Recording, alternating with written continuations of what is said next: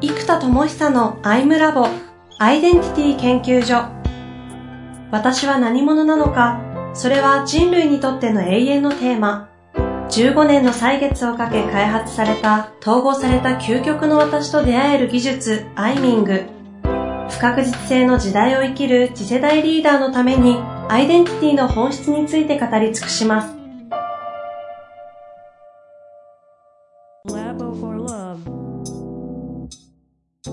こんにちは、遠藤和樹です。生田智久のアイムラボアイデンティティ研究所。生田さん本日もよろしくお願いいたします。はい、よろしくお願いします。いや、すいませんね、前回は。ちょっと高まる気持ちを、エネルギーを、ちょっと遮って、次回やりましょうみたいに、そうなってしまいましたが、まあ、あとテクノロジー、教育を統合できるのがメディアアートなんじゃないかみたいな話ですかね。うん。ちょっとそのあたり、復習も兼ねて、ちょっと行きたいと思いますけども。いや、そうなんですよね。で、そのなんかメディアアート施設を作るって、意外とコストかかんないんですよ。へえ、あ、そうなんですか。いや、メディアアートって、何かっていうと、まあ、プロジェクターと IoT で作れるわけですよ。うん。ってなると、なんていうのかな？いや、例えば、えっ、と、ディズニーランド作りましょうって、ハードで5000億かかるとかって話になっちゃうじゃないですか。はいはい。じゃなくって、どっか地方の空き家1個でもいいわけですよ。で、例えばそこに、なんか、分数の館とか作って、なんかそこで分数苦手な子が一日そこで遊んでると分数むっちゃ得意になって帰ってくるとか、はあはあはあ、三角関数のピラミッドダンジョンとか作って、なんかサイン、コサイン、タンジェントできないとレベル10クリアできませんみたいな仕組みにしておくとか。で、こういうのを、例えば、イメージなんか、例えば、クモンさんが協賛してくれた施設があったり、うん、なんだろうな、じゃあ、トヨタさんが、えー、話してくれた施設があったりみたいなのが、こう、至るとこで、エデュテイメントアート教育として、こう、開催されてるイメージなんですよ。はい、はい、はい。で、これにできるとエデュテイメント合宿とも相性よくって、つまり、プロジェクターと IoT の機器だけ持っていけば、世界中どこでもこのコンテンツが展開できるんですよ。でね、そうすると、例えばやっぱり、ファシリテーターの技術力、人に俗人的に技術力を依存しちゃうとやっぱり難しいんですよね。だから例えばディズニーのあの楽しさをファシリテーターのお姉さん一人に技術力を依存するとむずいじゃないですか。つまり、まアイドルとか芸能人級のタレント性というか破壊力が必要確かに。でも、なんかスターウォーズのアナウンスしてくれるお姉さんとか、もちろんね、すごい力ある人たちですけども、なんか、そういう感じで、ハードとか乗り物とか、演出とか全部込みで、あの価値が出せるわけですよ。はいはいはい。今って教育が俗人的で、講師の能力に依存しすぎなんです。うん。だから、もちろんプレゼン力も必要だし、ね、汲み取る力も必要だし、知識も必要だし、実践値も必要。だからこの講師に依存しすぎな要素を、よりコンテンツを開いていったり、映像とか、メディアアートの体験ツールとか、ワークシートとか、あと、例えば、その現場で講師一人でできないことは、オンラインで、あの、スポットで講師が入っていくとか、オンラインでじゃあ夕方からワンオンワン入れましょうねって形で、40人全員がワンオンワンをやって、9時から集まって対話するとかね。うんうんうん。うん、なんかこんな風に、講師に依存しないモデルを作っていくために、やっぱ今、あの、結局、視覚化できる要素がでかければでかいほど広がるんですよ。で、まあ、本当にインスタ映えってのは本当にいい、いいイメージ、いい意味で使うと、はい、はい、あれってやっぱ可視化できて、わー素敵って、誰もが思える百分は一見にしかずの、一見にしかずの素敵なところがパンと広がるからやっぱ強いんですよ。はいはい。うん。そうすると教育が今ってワークシートとか見せても、おって思うけど、わーってならないじゃないですか。うん。でもそれがなんか、メディアアートになってて、なんかこう、ドラクエのモンスターとか僕メタリックのやってるじゃないですか。いや、やってるんですけど、やってるじゃないですかって知らないかもしれないですけど、なんかそういうのを動かして、プロジェクトマネジメントやっている。とか、このなんかメディアアートとか道具に なった時の、なんだろうな、体験エネルギーの上がり方、つまりドームですよね。ドームが形成される、集中空間が形成されて触ってみたいっていうのが単純に発生する。うん。で、ただ単純に触ってみたいっていう気持ちすら、研修って持ってくのが大変なんですよ。やってみたいって思わないものを強制的にやらされてる感とか出ちゃうわけです。はいはい。でも、まあ、相性の取り術もそうですし、このメディアアートもそうなんですけど、ただ触ってみたいとか見てみたい、経験してみたいっていう要素に持ってくれるのが、やっぱこのメディアアート、IoT 使ったやつなんですよね。なるほど。なんで、これで研修を大量に作っていくと、で、そのロジックとか研修技術が USP じゃないですか。うんうん。でも、ここはもはやもうマニアックすぎて誰も真似できないというか、真似しようとも思わない領域なので、そうですね。うん。これを持った上での IoT とかメディアアートの開発で、で、例のごとく、一緒にやってる天才プログラマーが、本当はメディアアートでも日本一の技術力を持ってる人なんですよ。あ、そうなんですか？そうなんですよ。もう天才なんですよ。その業界では超有名人なんですよ。あ、そうなんですか？そっちでも？そっちでも。あの、そうなんですか？そう。だから実は彼が作れないやつがないんですよ。今世の中にあるメディアアートで。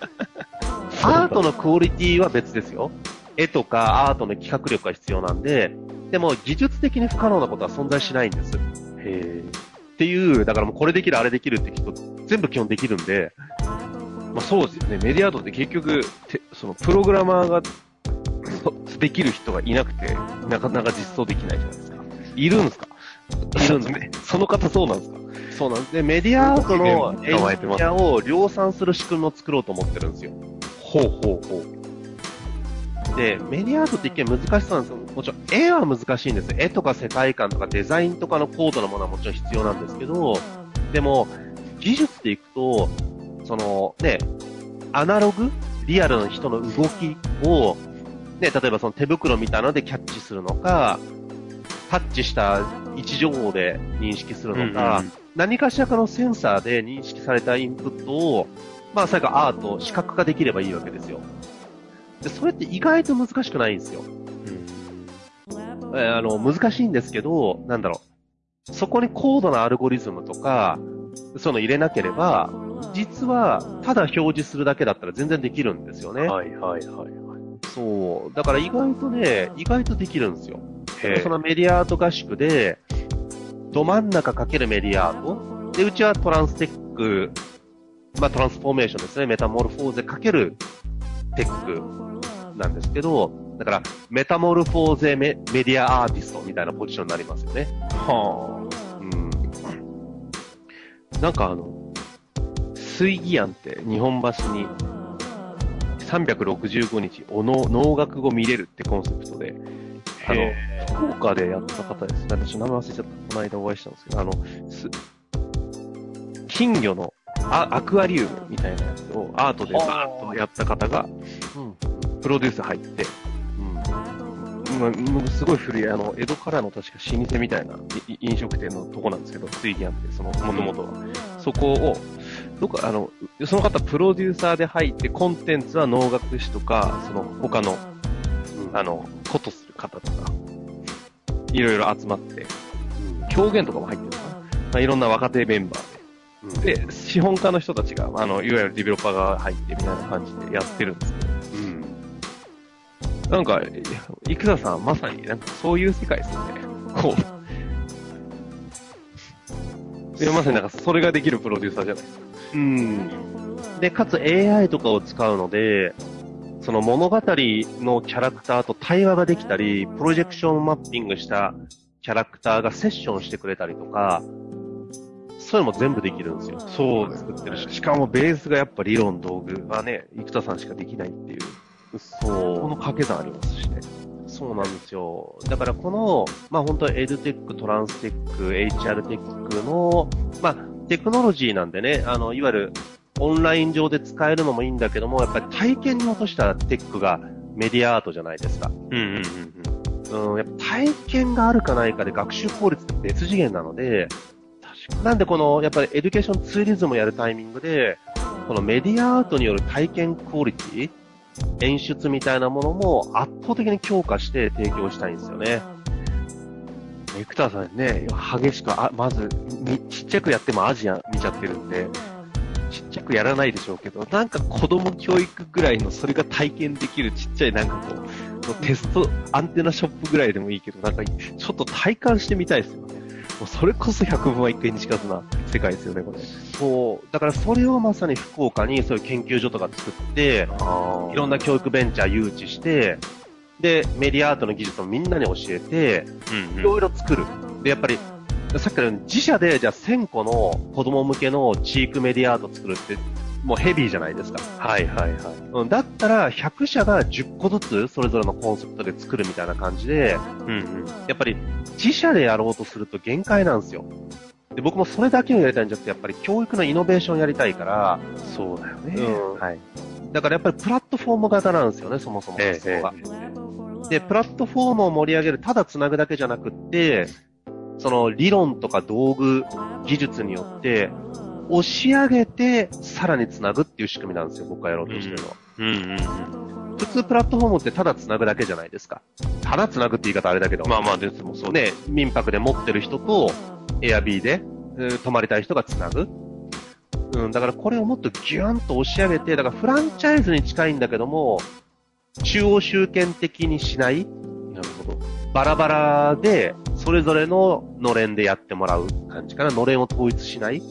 そこは自立分散を維持しながら。そうです、そうです。っていう、なんかアジア全体のまさに自立分散型循環組織って言ってるサイクラシーモデルを、このアジア全体で構築できないかっていう調整なんですよね。うん。うん。うん。これあの、普通のビジネス考えるときって、ターゲット誰なのとか、その、ペルソナどうなのぐらいの話で出るじゃないですか。うん。このあたりって、生田さん、どうとないですか今みたいな話してるときって。えー、やっぱもっと角論に落とすとそうなってきますよね。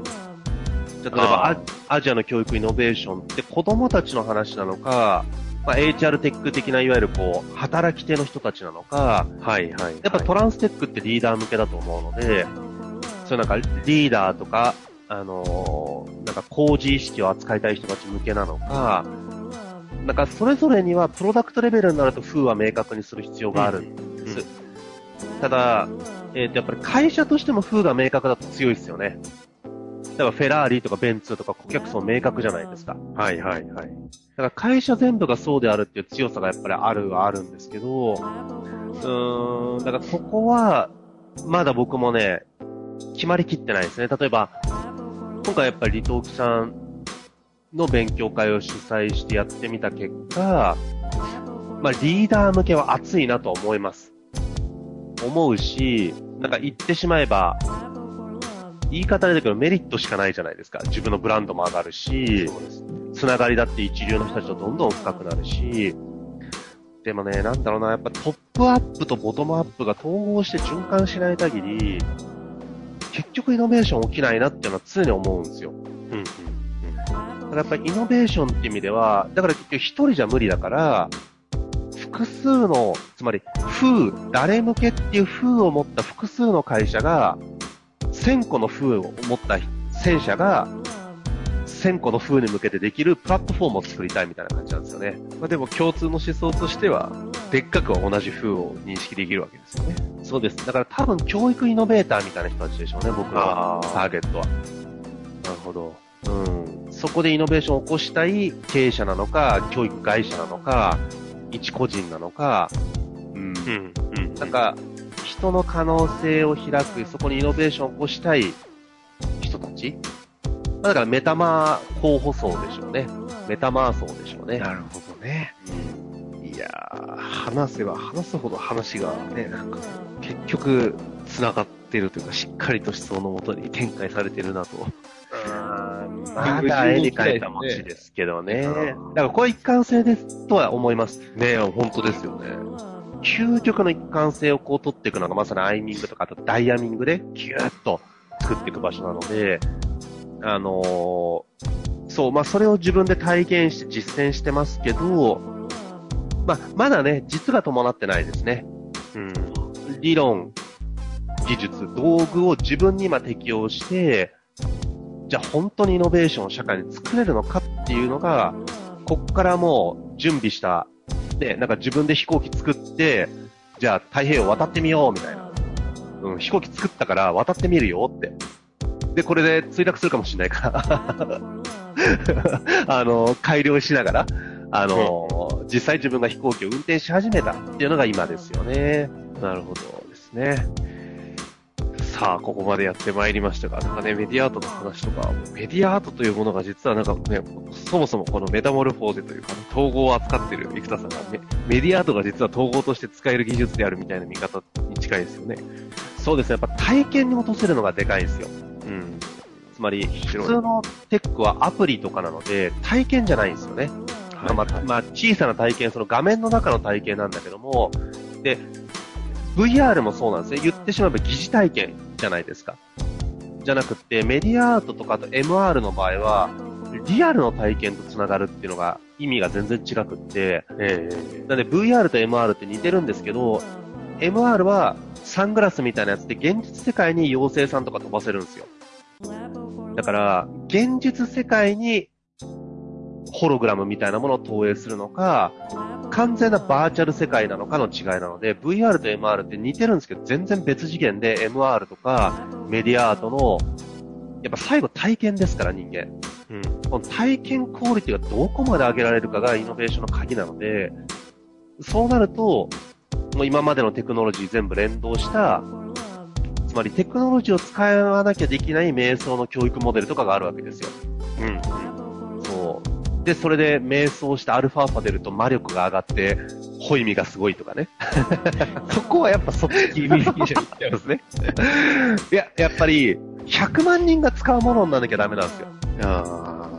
うん。そうすると、やっぱり、物語とゲームなんですよね。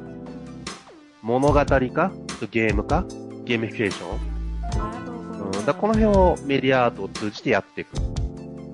なるほどな。昔、ファミコンで AB ボタンを連打するために爪でシャカシャカシャカシャカシャってやったじゃないですか。そうそうそう。あの時の熱量とかって異常値ですもんね。そう。だああいうのを仕事とか人生とか、なんつうかな、そういう働き欲働く力に転換される領域もあんな風にできればいいんですよね。うん。ってことなんですね。そそうです。それはもう統合していこうと。まあ、というわけでやってまいりましたが、この流れでちょっと次回どこにこれ飛びますか？うん、それはもう次回のお楽しみ。それ、自分自身が一番お楽しみで。そうなんですよ。多分喋りながらね、もうほぼセッションに近いですからね、これね。そうですね。というわけで、じゃあ次回、えー、やっていきたいと思います。ね。まあ、もうちょっと具体のところ話せればって感じですかね。あ、そうですね。はい。というわけで、本日もありがとうございました。はい、ありがとうございます。